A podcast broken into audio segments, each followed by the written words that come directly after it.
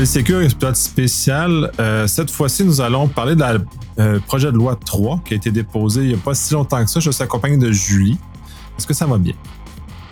Bonjour Nicolas Loïc, oui, ça va bien. très bien, merci beaucoup. Oui, donc c'est ça, comme je mentionnais en préambule, projet de loi 3, c'est une réforme de la loi sur les protections des renseignements médicaux.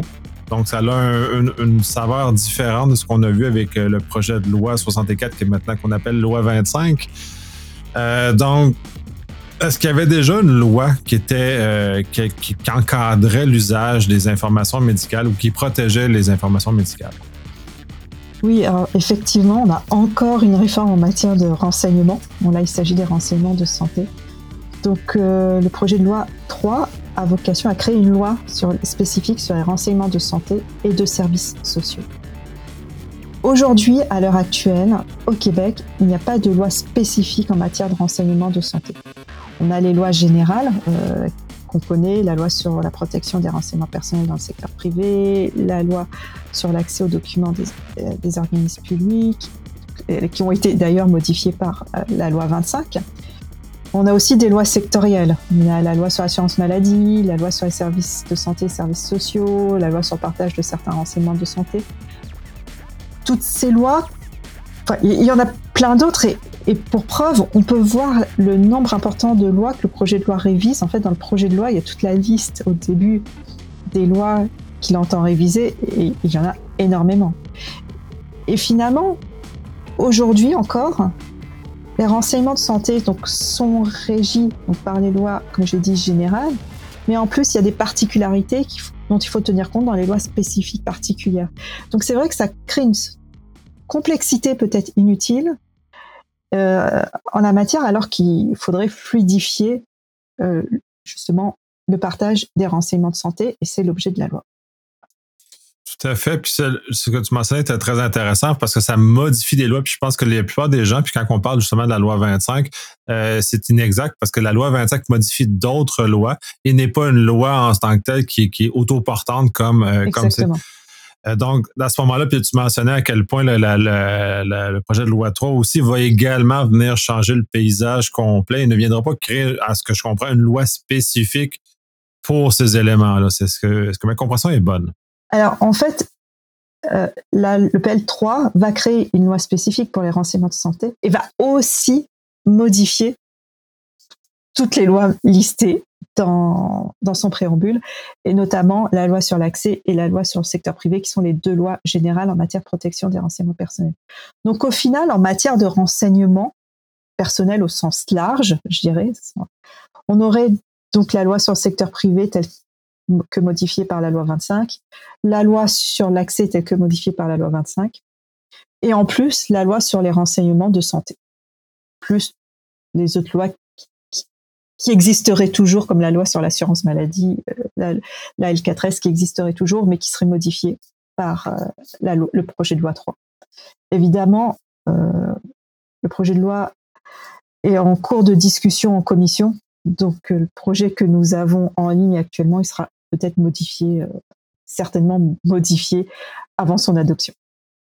Oui, absolument. Là, on est dans un, dans, un préambule, si on veut. Fait que ce qu'on va parler maintenant n'est pas ce qui va nécessairement arriver au bout du compte quand la loi va être, va être adoptée et modifiée. Je trouve ça intéressant, effectivement, qu'une nouvelle loi soit créée dans, dans ce contexte-là.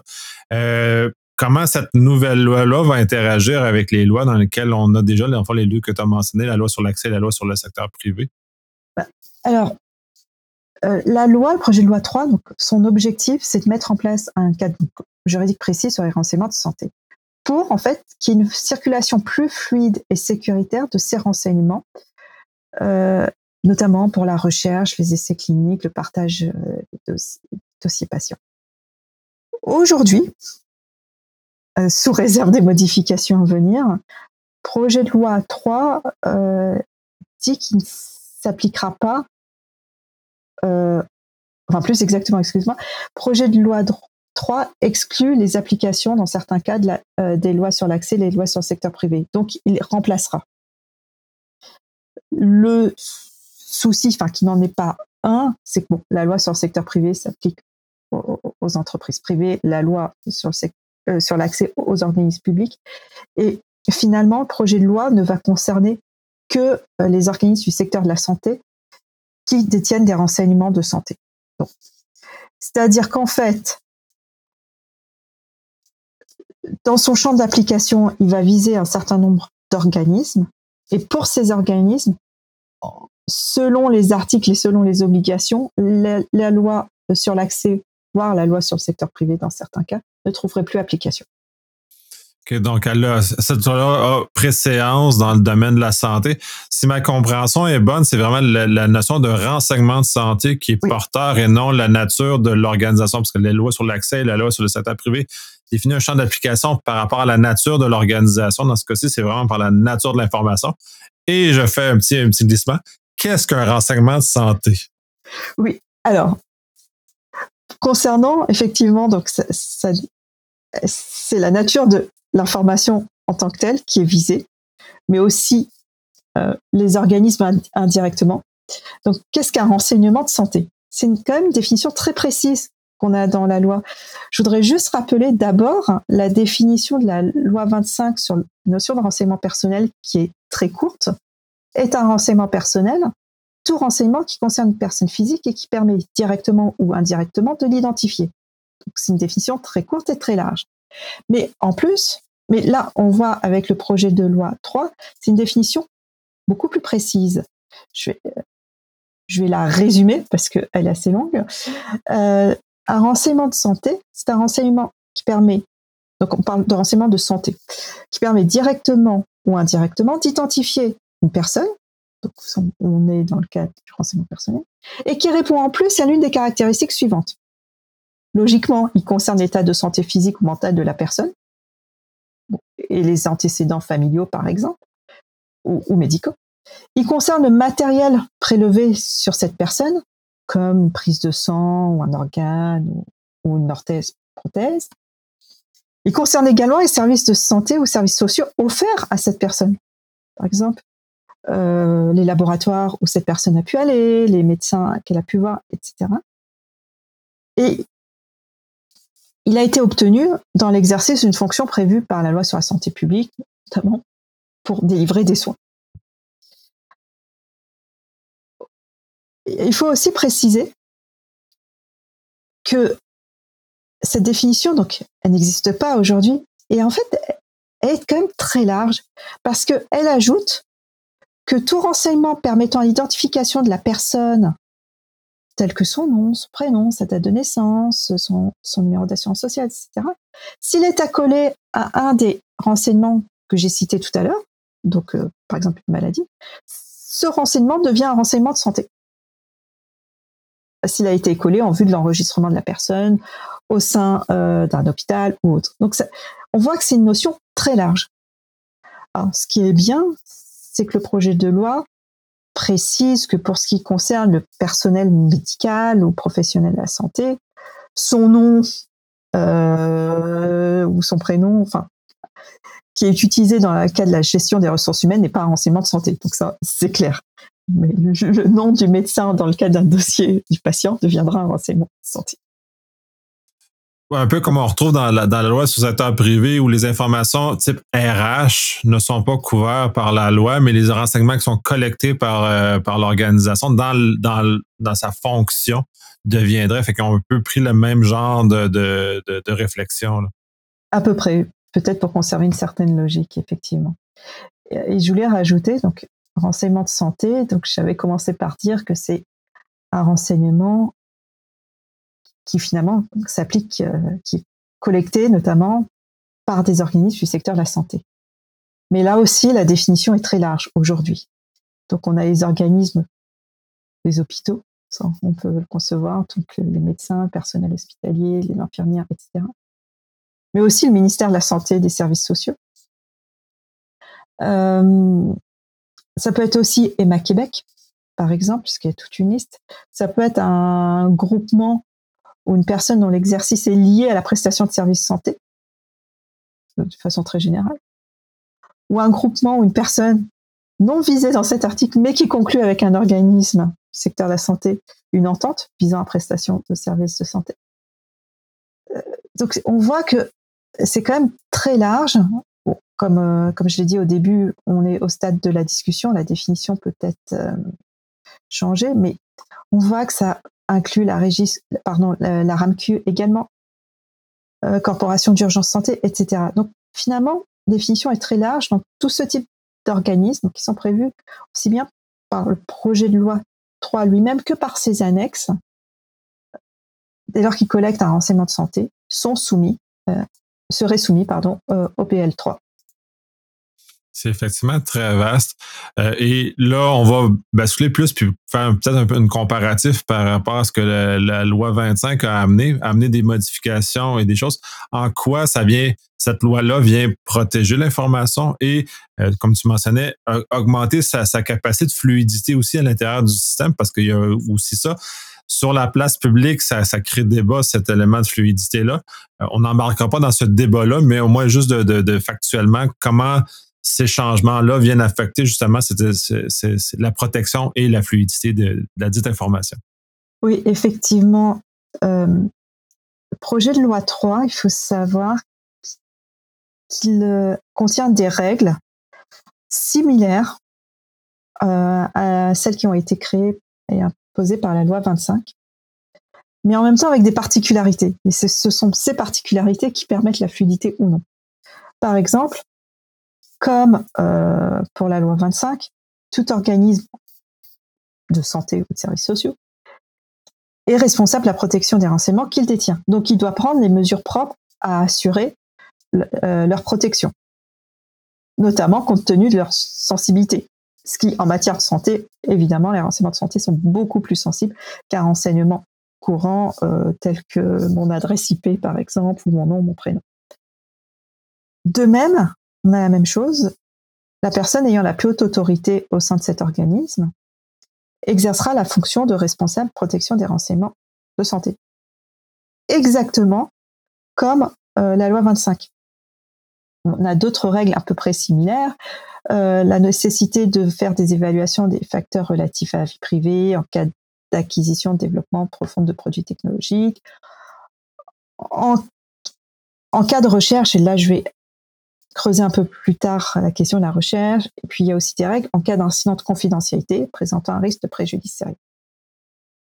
Donc, ça, c'est vraiment un aperçu des règles parce qu'il y en a plusieurs, mais on voit que ces règles sont quand même similaires à celles de la loi 25.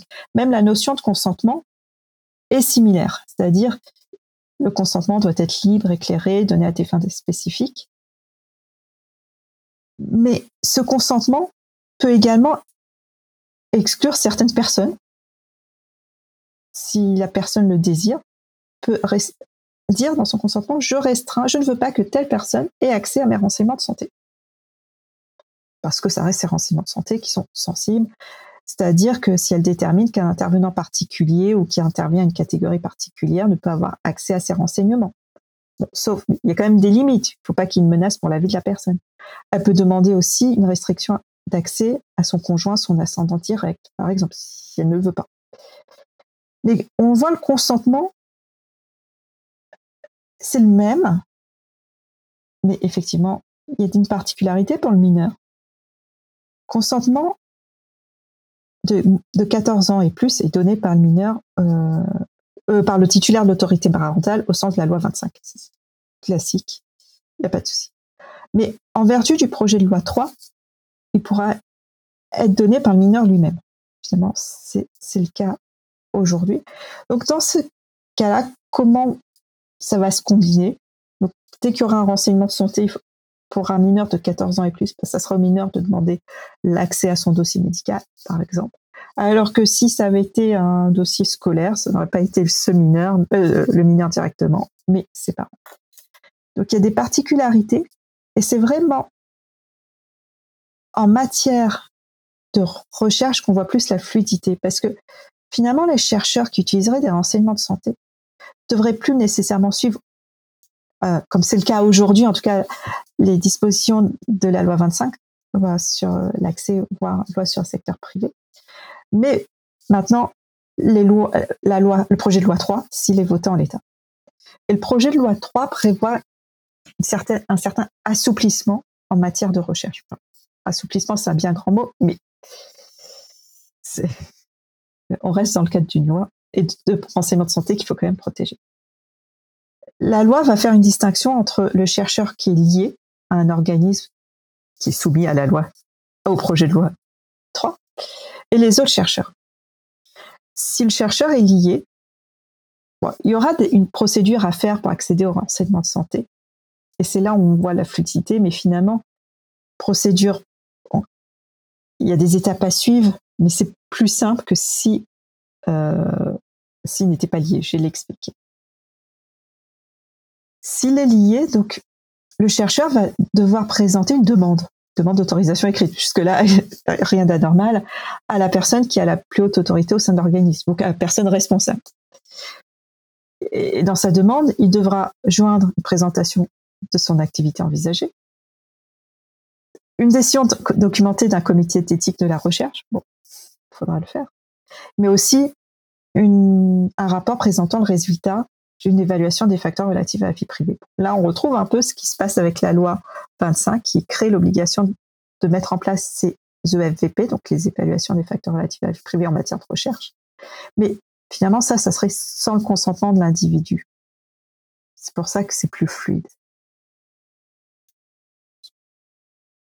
Et donc la personne qui recevra ce dossier devra effectivement analyser ce dossier et euh, contacter les différents organismes éventuellement détenteurs des renseignements visés par la recherche.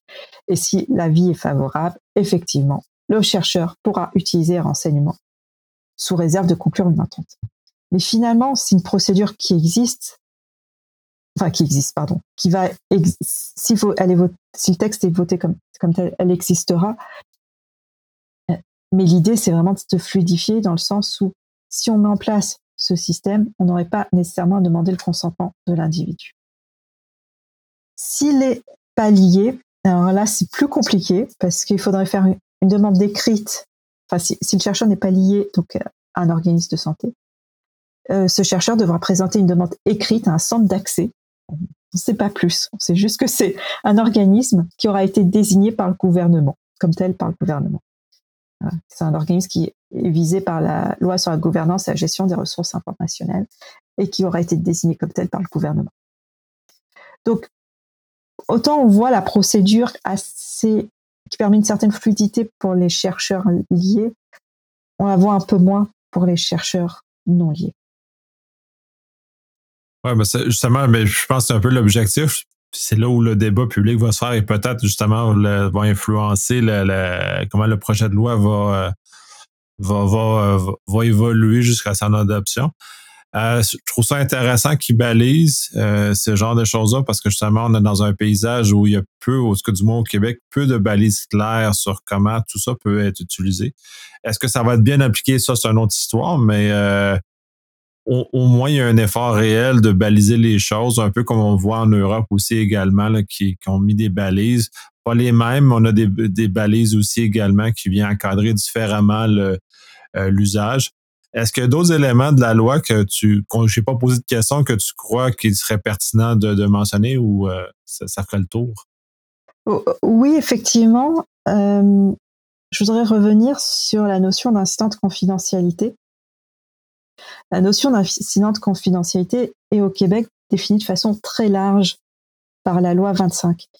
Et cette notion a été, alors on a, c'est pas copier-coller de la définition de la loi 25 qui a été prise, mais c'est une sorte de résumé. Et c'est défini comme un accès à un renseignement donc de santé ou toute autre utilisation communication d'un renseignement qui n'a pas été autorisé par la loi, ou bien la perte d'un renseignement ou une toute autre atteinte à sa protection. Donc on voit bien que la notion d'accès ou toute autre utilisation communication non autorisée par la loi, c'est quand même très vague. Et de même que la perte d'un renseignement, bon, la perte d'un renseignement de santé peut perdre un dossier médical. Et toute autre atteinte à sa protection, ça ouvre encore plus la définition.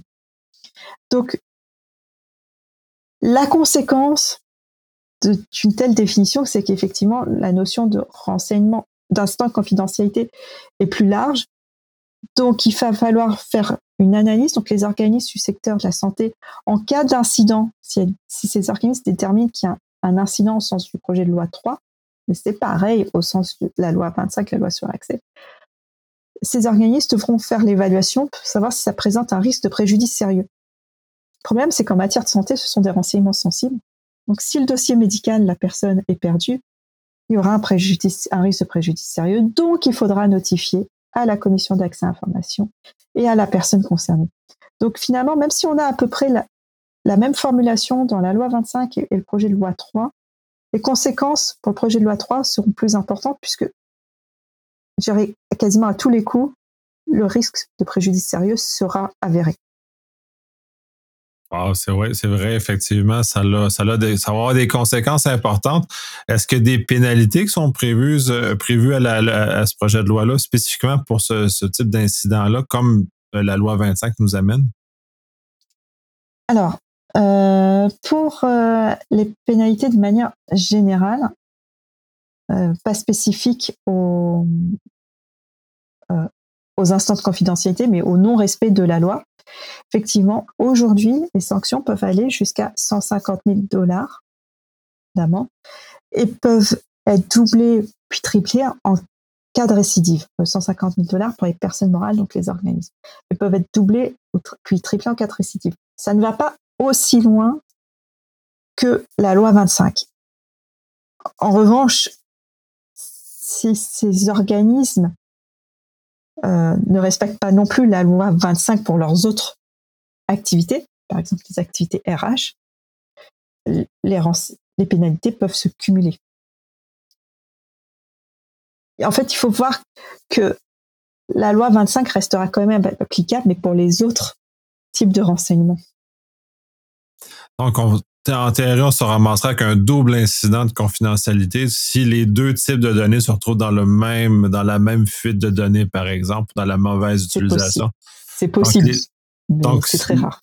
Oui, ben ça, ben, souhaitons que souhaitons que les incidents de confidentialité soient très rares de façon générale, euh, mais au-delà de ça, c'est-à-dire que dans ce cas-ci, il n'y a pas d'exclusion, donc les deux peuvent s'appliquer de façon concurrente, puis donc de, de de, rappeler deux fois plutôt qu'une à l'entreprise ou à l'organisation que euh, les données sont importantes. C'est en, soi très bien, mais on va voir là, son application. Je vais penser à un exemple peut-être extrême. Un hôpital fait l'objet d'une cyberattaque et tous ces systèmes ont été piratés, mais aussi bien les systèmes RH, euh, soumis à la loi 25, que les système où il y a les renseignements de santé qui seraient soumis au PL3, ça serait une catastrophe effectivement pour euh, l'hôpital. Il n'y a pas forcément une sanction, mais rien qu'une sanction réputationnelle, c'est une catastrophe. C'est déjà une catastrophe que ces, que ces incidents-là puissent se passer, mais bref, souhaitons que cette loi-là vienne justement sensibiliser les dirigeants, euh, et comme la loi 25 est en train de faire, à euh, prendre les mesures adéquates justement pour protéger, protéger l'information. Je te remercie énormément. C'est très intéressant. Ça permet justement de, démystifier un peu ces éléments-là parce que je pense que c'est mal compris les petites nuances entre la loi 25 et le projet de loi 3. Donc, euh, je te remercie.